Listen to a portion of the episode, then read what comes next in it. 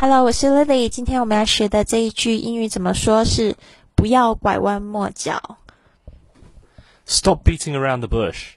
”，Stop beating around the bush。Stop beating around the bush。OK，这个 bush，b u s h 是灌木丛的意思，所以说完这句话，可能接着就会说 Get to the point.